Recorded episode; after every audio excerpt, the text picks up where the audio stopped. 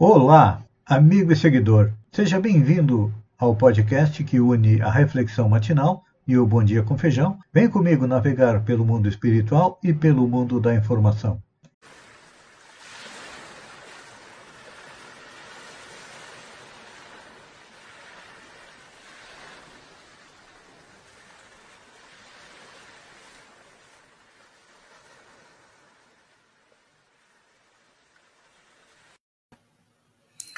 Olá, amigos e seguidores. Sejam bem-vindos à nossa live diária da Reflexão Matinal, onde eu e você vamos em direção ao nosso coração para lá, como jardineiros espirituais, elevar templos às nossas virtudes, ou seja, fazer com que elas cresçam, floresçam e frutifiquem, porque são elas que nos conduzem à felicidade e, ao mesmo tempo, precisamos cavar masmorras aos nossos vícios quando não pudermos arrancá-los, porque eles nos causam dor, sofrimento, tudo que nós estamos passando de dificuldade nesta atual encarnação tem como causa os erros cometidos nas encarnações anteriores. Então, precisamos apurar o passo se quisermos ser felizes. Nestes dias, estamos aí analisando não só a figura, mas também o exemplo, todo o legado de Jesus. E depois do Natal tem aquela semana que eu digo que muitas vezes é meia morta, em que nós acompanhamos pelo rádio, TV, internet, tudo o que aconteceu no ano, uma retrospectiva, uma análise dos principais fatos. E esse é o momento em que nós também precisamos rever aquilo que nós fizemos neste ano e programar o próximo ano. Normalmente nós fazemos isso no nosso lado material, econômico, cultural, aquisições, viagens, descanso, trabalho. E nos esquecemos que nós somos um ser espiritual, ou seja, um espírito que vem à Terra, num corpo novo, a cada encarnação, para crescer, evoluir e ficar mais próximo de Deus e de Jesus. E todos nós temos muita dificuldade em compreender Jesus, porque passaram-se mil anos da sua vinda ao planeta, e o que, que aconteceu? Muito é, daquilo que foi ensinado, exemplificado por ele, foi alterado, porque vou parar para dar um abraço para minha amiga Mamãe Noel, Andréia Teixeira, querida amiga. Então, como eu disse, muito do que ele falou, do que ele exemplificou, se perdeu ou foi mal interpretado pelo ser humano. E então, por exemplo, os atos comuns da vida de Jesus, seus milagres, as profecias, as palavras que serviram para o estabelecimento dos dogmas da igreja e o ensino moral, as quatro primeiras são objeto de discussão até de guerra. Se travou guerra por Jesus, e ele que simplesmente exemplificou o amor, viveu o amor. Mas o seu ensino moral, esse permanece inatacável. E olha, se todos nós nos ativéssemos exclusivamente ao ensino moral, algumas religiões, algumas seitas encontrariam no ensino moral é a maneira ou razão para deixarem de existir. E todo mundo admira a moral evangélica, não admira Jesus? Pois é, o difícil é colocá-lo em prática, porque, como eu disse, muito foi alterado. Principalmente, vamos analisar em relação ao Natal. Fala-se muito na ceia, no panetone, nos presentes, no Papai Noel, na, na decoração da casa. Tudo isso é a parte exterior do Natal. Mas a parte interior que seja o encontro de cada um de nós com a figura de Jesus, a compreensão da sua tarefa, a compreensão dos seus ensinamentos, a gente acaba deixando para lá. Então, houve a necessidade de, em torno de 150, 160 anos, vir a doutrina espírita para quê? Para afastar as sombras do misticismo da figura de Jesus, que não é mais o Deus. Seu nascimento também foi no dia 25, não foi no dia 25 de dezembro. Por volta do ano 440, era cristã, o seu nascimento foi trazido para o dia 25 de dezembro, que era o dia do nascimento de um deus, Mitra, muito popular no Império Romano. Então, o que, que aconteceu? Cristianismo, uma religião que estava crescendo, se enraizando, acabou trazendo para dentro de si mesmo muito dos cultos é, politeístas, para quê? Para que as pessoas pudessem segui-lo e à medida que o tempo foi passando, nós é, acabamos esquecendo a parte moral. É importante nós irmos à igreja, o culto, ou no centro espírita, vamos lá, ouvimos o que o padre, o pastor, o expositor fala, entra num ouvido, sai no outro, cumprimos a nossa obrigação. No centro espírita tomamos o passe, na igreja católica tomamos a hóstia, e continuamos as mesmas pessoas. Ah, mas é difícil seguir Jesus. Sim. É difícil seguir Jesus porque, infelizmente, nós ainda nos apegamos muito à parte material. Ontem, no Papo Espírita, comentávamos a respeito daquele jovem que chegou a Jesus e perguntou: Mestre, o que fazer para segui-lo? Larga tudo que tem e me segue. E ele, como era um jovem rico, muitas posses, parou, pensou, digo, mas será que eu vou ter que é, andar com esses andrajos que não tem pão, não tem nada, dormem com uma pedra sobre a cabeça? Não. É muito difícil para mim me desapegar da parte material. E não se desapegou. E Jesus sabia, né? Sendo um espírito superior, espírito puro, está no topo da hierarquia dos espíritos, é um condutor planetário. Assim como Jesus, existe um espírito que coordena, Jesus coordena a evolução da Terra. Nós temos espíritos que coordenam a evolução do planeta Marte, Júpiter, Urano, Saturno, de todos os planetas do nosso sistema solar. São os condutores do universo são aqueles que cumprem as ordens de Deus em um universo que está em expansão, aonde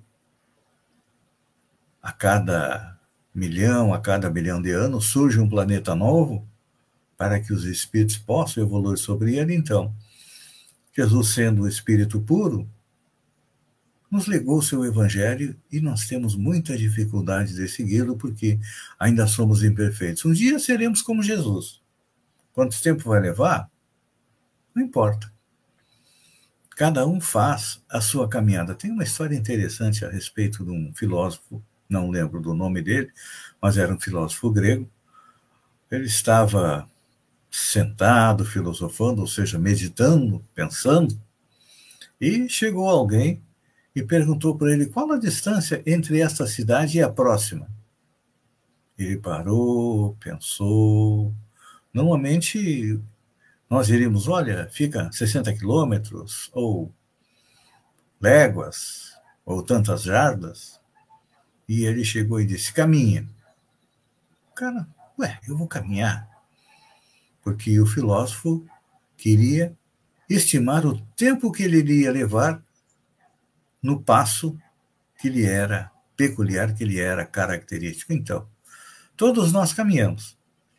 Todos nós vamos evoluir.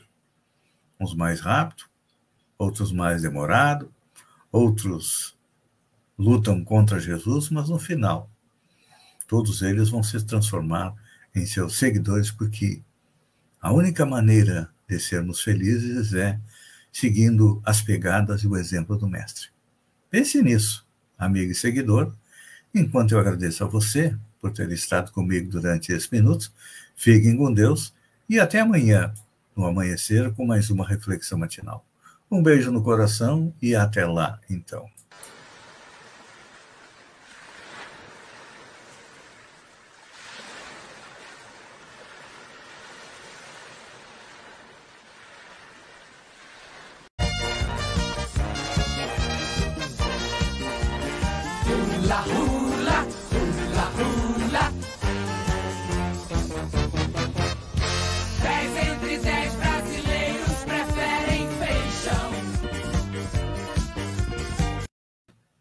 Olá, amigo e seguidor. Seja bem-vindo à nossa live do Bom Dia com Feijão, onde eu convido você, vem comigo, vem navegar pelo mundo da informação, com as notícias da região, Santa Catarina, do Brasil e também do mundo. Começamos com notícias da região. Quem trabalha, quem trafega, melhor dizendo, pela BR-101 nos dias atuais, tem que ter paciência nos postos de pedágio. É. O que se vê são filas nos dois sentidos. Ali em São João do Sul, filas de 20, 30 carros esperando para pagar o pedágio no sentido Rio Grande do Sul, Santa Catarina, e no sentido Santa Catarina, Rio Grande do Sul, a fila também é do mesmo tamanho. Tem que haver uma maneira de agilizar a cobrança manual do pedágio. Indo para Santa Catarina, o governador Carlos Moisés entra no TikTok e revela a sua música favorita. O governador de Santa Catarina, Carlos Moisés, entrou no TikTok e, em sua estreia no aplicativo, Moisés revelou qual é a canção com a qual se identifica e guia sua trajetória política. Diz ele que a música é Cubo da banda Das Aranha. Explica o porquê da escolha. É meu compromisso de não ser igual na política, de não fazer o que os outros todos fizeram e fazem ainda, disse. Segundo o governador, a plataforma de criação e compartilhamento de vídeos curtos será usada para conteúdo de nível dos bastidores da política e da sua vida pessoal. O usuário do TikTok é governador Moisés. O perfil também pode ser encontrado digitando governador Moisés no campo Descobriu. O perfil de Moisés na ferramenta ainda está meio careta, mas para ficar popular no TikTok, ele vai ter que entrar na onda das dancinhas, característica que se tornou uma ferramenta fonte de entre os jovens é de todo mundo. Então tá aí o governador Carlos Moisés está se preparando para a reeleição. Se ele está fazendo diferente dos demais, ele tentou governar sozinho, levou dois impeachment pelas costas e acabou é, se abraçando com os políticos e fazendo tudo mais ou menos igual.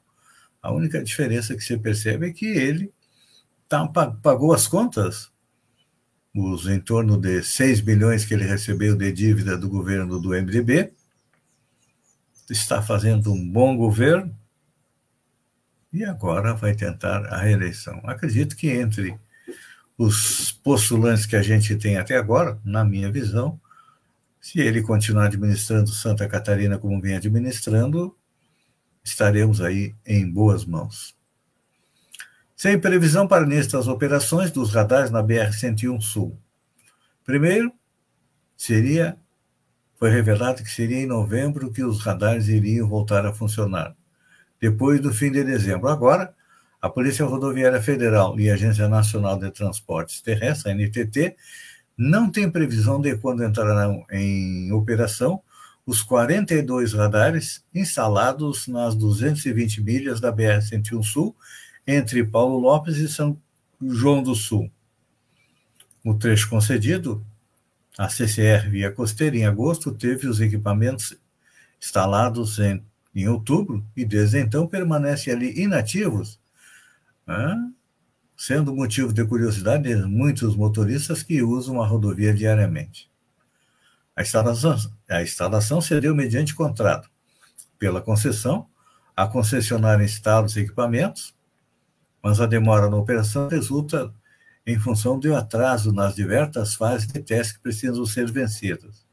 São muitos detalhes e que estão nos ajudando, porque muitas vezes a gente ama acima dos 110 km horários e quando os radares estiverem funcionando, claro que a multa vai é, pegar. Mesmo com reservatórios em recuperação, o custo da conta de luz deve seguir elevado em 2022. É, a, a mesmo que tenha, já esteja acontecendo a melhora no nível dos reservatórios das usinas hidroelétricas, com o menor acionamento das termoelétricas, a conta de luz deve se manter com valores elevados nos próximos anos, projetam especialistas consultados. Segundo as medidas emergenciais adotadas para evitar um racionamento, este ano, e para socorrer o setor elétrico durante a pandemia, deixaram uma conta de pelo menos 69 bilhões de reais e serão pagos por quem? Por nós, os consumidores, né? Nos próximos cinco anos. Então, é, segundo a ANEEL, teremos aí uma necessidade de um reajuste de em torno de 21%, levando em conta o custo deixado pela crise hídrica. É que o Brasil não trabalha com prioridades, não trabalha com planos de longo prazo. O Brasil simplesmente enxuga gelo. A gente percebe. As rodovias era responsabilidade do governo federal, ele consertou todas elas e deu para a iniciativa privada, ganhar dinheiro em cima. A energia elétrica acontece a mesma coisa, vende é, e depois nós pagamos a conta. Notícia triste: Desmond Tutu, símbolo da luta contra o apartheid e prêmio Nobel da Paz, morre aos 90 anos. Morreu aos 90 anos o arcebispo sul-africano Desmond Tutu ganhador do Prêmio da Paz em 1984, por sua luta contra o apartheid na África do Sul. A informação foi confirmada pelo presidente do país, Cyril Ramaphosa, neste domingo, dia 26. Disse o presidente.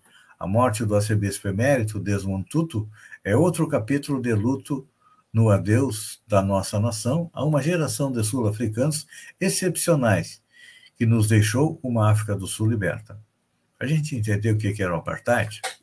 O apartheid foi um regime segregacionista que vigorou na África do Sul entre 1948 e 1991 e separava as pessoas negras das brancas e dava às brancas o domínio e o poder político e econômico do país. Os negros não tinham direito nenhum, viviam em guetos.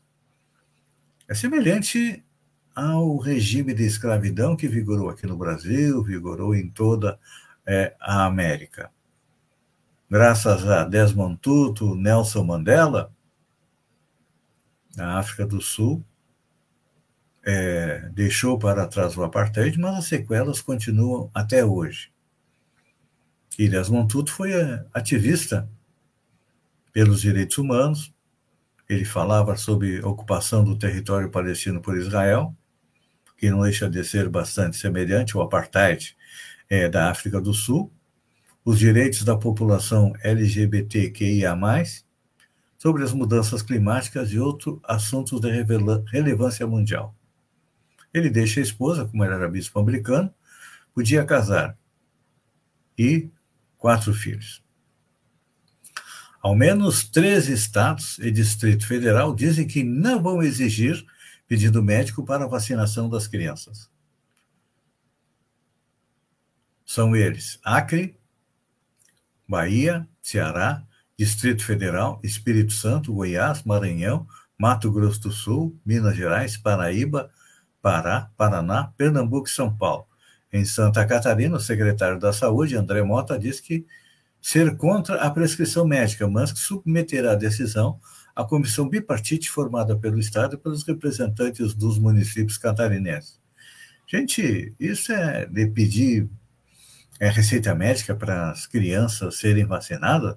É, todo mundo sabe que é coisa da cabeça do presidente Jair Bolsonaro para não vacinar. Ele é contra a vacinação, então ele vai fazer o possível e o impossível para que a população não se vacine. E olha, quanto mais gente morrer, melhor para ele, menos gente para incomodar, menos gente para votar no Lula, porque ele, com certeza, mesmo que tente se reeleger, não vai se reeleger. E olha, não adianta fazer motociata. Vocês sabiam as motocicletas do presidente Jair Bolsonaro é, custaram 5 milhões em verba pública? Pois é. Como ele diz, ele é do Centrão, ele ama utilizar verba pública como os nossos deputados que aprovaram cinco, quase 5, quase 6 bilhões, não, quase 5 bilhões para fazer campanha política às nossas custas. Pode um povo desses? Não pode, né? Então, vamos ser inteligentes, não vamos reeleger esse tipo de pessoa. Amigo e seguidor, eu agradeço pela companhia, fiquem com Deus e até amanhã, às 6h50, com mais um Bom Dia com Feijão. Um beijo no coração e até lá, então.